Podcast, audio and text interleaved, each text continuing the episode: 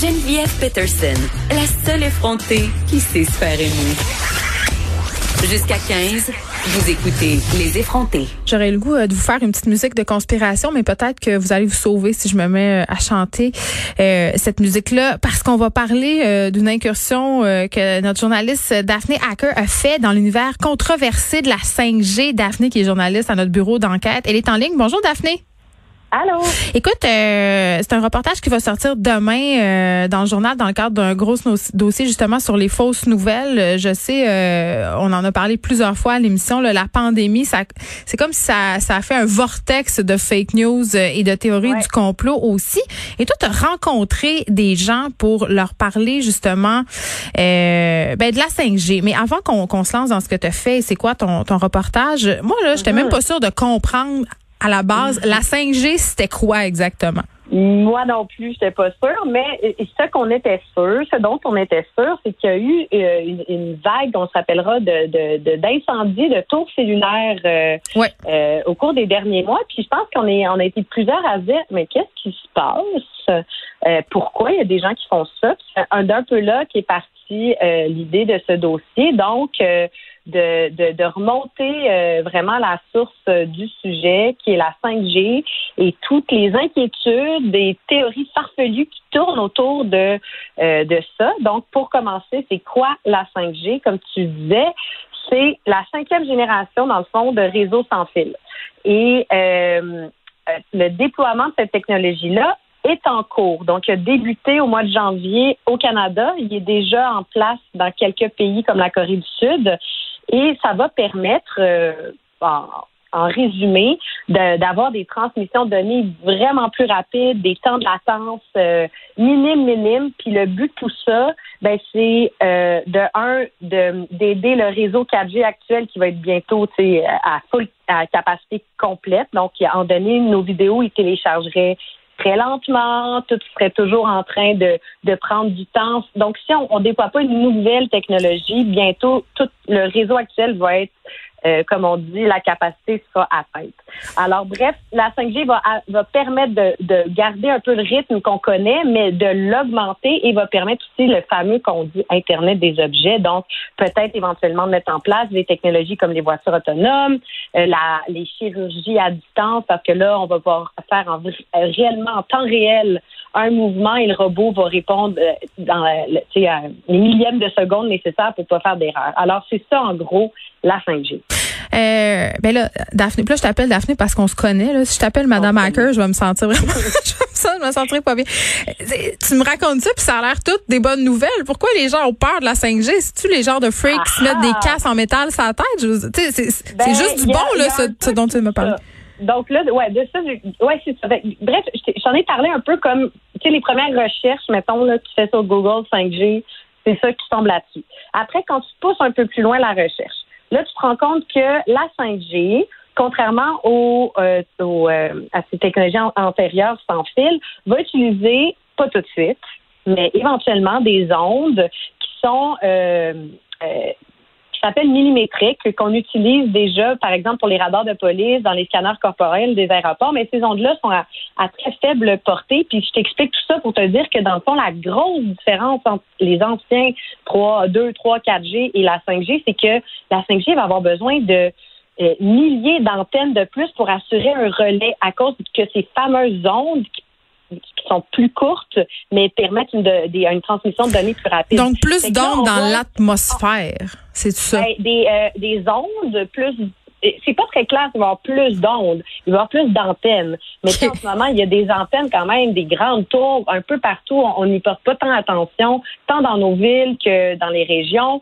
Et euh, les ondes cellulaires existent. Là, ils sont là, puis on est constamment exposé à des ondes.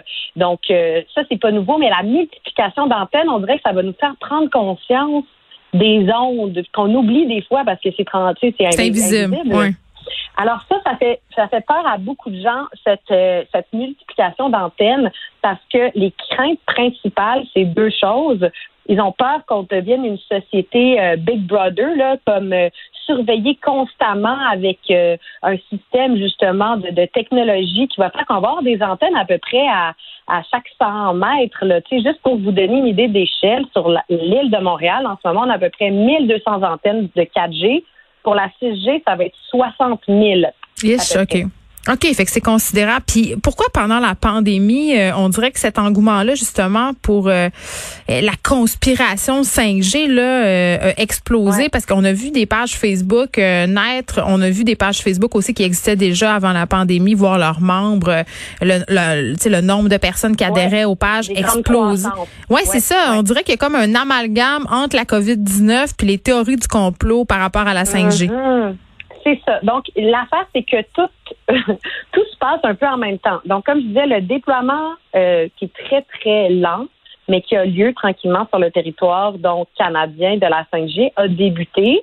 Euh, puis là, je veux vraiment préciser pour pas que les gens ils s'affolent parce qu'il y a beaucoup d'angoisse quand on dit que le déploiement a débuté, et ils ont commencé à mettre des antennes sur les tours cellulaires qui existent déjà et pour l'instant, la 5G va utiliser les mêmes ondes que la 4G. Donc, il n'y a pas encore ces fameuses nouvelles ondes là, qui font peur et qui inquiètent beaucoup de gens. Hmm. Euh, mais bref, on, on, se dirige tranquillement vers ça. Les compagnies de télécommunications mettent en place les équipements.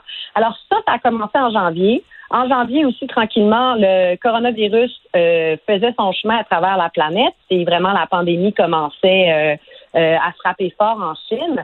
Donc là, il y a des gens qui ont commencé à faire des amalgames entre, oh, est-ce que l'apparition de cette technologie-là, des gens convaincus que les ondes affectent notre système immunitaire, donc est-ce que cette technologie qui affecte notre système immunitaire a permis à ce virus de se développer? Fait que tu vois un peu donc là, il y a des, deux, trois personnes qui ont posé ces questions-là à haute voix, puis là, ça a fait boule de neige. Et là, ça a été repris dans toutes sortes de scénarios plus euh, euh, douteux et farfelus les uns que les autres. Puis on l'a vu, il n'y a pas juste la 5G là, qui est tombée dans la théorie du complot. Il y a des les sujets comme le vaccin, euh, comme le, le, confinement ou même que la pandémie était une invention oui, il y a plein de vidéos, il y a plein de vidéos qui circulent partout. Puis l'humoriste Thomas Levac a fait une très très bonne blague sur Twitter, Daphne Hacker. Il a dit, écoutez, si on veut arrêter de voir les théories du complot pulluler, on a juste à enlever les voitures des complotistes, comme ça ils n'auront plus d'endroit où tourner leurs vidéos. Je trouvais ça très drôle. Elle est quand même bonne. Elle est quand même bonne. bref, beaucoup de théories du complot. Après ça, beaucoup de gens euh, confinés, euh, qui ont perdu leur emploi. Juste ça à faire, ils lisent. Ils lisent sur Internet. ouais, puis on l'a vu, les temps, non, mais tu sais, l'exposition, euh, le, temps passé devant des, des sites comme YouTube, Twitter, Facebook a explosé hein, durant euh, les mois de confinement. Puis là, ben, ça prend pas beaucoup de temps avec un algorithme. Mettons que tu sais, t'es euh, es, comme toi puis moi, une mère de famille qui a des inquiétudes euh, valables. Est-ce que toutes ces nouvelles ondes, ces nouvelles antennes peuvent être dangereuses pour moi ou pour mes enfants? OK. Réaction normal et compréhensible de tout le monde. Là, tu t'en vas, mettons, tu tombes sur une vidéo sur euh, YouTube qui est peut-être une source fiable, mais là, ah, à côté, on te propose d'autres vidéos. Puis là, tu tombes comme dans un, trou qui t'aspire. Puis là, tu as des vidéos de plus en plus inquiétantes, mais qui ont quand même l'air fiables aussi. Puis c'est pas tout le monde qui a les outils hein, pour faire la, la, la part du vrai puis du faux. Donc, c'est un peu tout ça. Oui, puis il y a des scientifiques aussi euh, ou des pseudo-scientifiques qui, qui font des sorties euh, et disent toutes sortes de choses. Et évidemment, euh, quand on est euh, pris dans une dynamique de peur, c'est tentant de croire des, mm-hmm. des, des, discours qui ont, qui ont l'air tout à fait légitimes. Et tellement que dans certains cas, ces théories du complot-là mènent à l'action. Là. Oui, c'est ça. Donc, on l'a vu avec les incendies. Puis c'est ça. Donc, pour revenir à cette espèce de tourbillon de vidéos ou de, de, de, de textes, de fausses nouvelles que les, les gens se, se, retrouvent un peu aspirés dedans, ben, mm-hmm. effectivement, euh, pourquoi des gens euh, se mettent à y croire? Et encore une fois, moi, je les comprends parce qu'il y a des gens très, très convaincants et qui ont de l'air très, très crédibles. Euh, et même des gens, je vais en parler dans mon dossier que vous pourrez lire demain, entre autres, un professeur à, à l'Université McGill qui euh, euh, est un scientifique qui a des positions euh, qui sont pas nuancées, mais que, que mais controversé, Monsieur Héroux là. il est très controversé ben et euh, on pourra en parler plus longuement suite à la publication du reportage. Bref, il ne fait pas du tout consensus dans la communauté scientifique. Puis là, qu'on se met à gratter, à gratter, on voit que, bon, il y a quand même beaucoup, beaucoup de points d'interrogation par rapport à ces déclarations. Il n'en reste pas moins que quelqu'un qui n'a pas tout cet outillage pour faire une lecture de la situation peut se dire, ben là, c'est un c'est une personne crédible qui mm. vient d'une institution crédible. Puis là, j'ai mes peurs sont réelles. Et là, il tombe dans les théories du complot parce qu'il y croit. Et il pas au point de se mobiliser. On a vu des dizaines de manifestations anti-confinement et même des gens qui sont passés à l'action, qui se sont radicalisés et sont allés euh, brûler des tours, et pas juste au Québec, hein, à travers le monde. On va surveiller ça demain. Daphné Hacker dans le Journal de Montréal, Journal de Québec. Gros dossier sur les fausses nouvelles. Reportage. la vidéo. Oui, la... notre, belle, notre beau grand reportage. On, a mis beaucoup, beaucoup de temps euh, dedans. On espère que vous l'apprécierez. La vidéo va être en ligne demain. Merci Daphné Hacker qui est journaliste euh, au bureau d'enquête Journal de Montréal. Euh, de 13 à 15, les effrontés.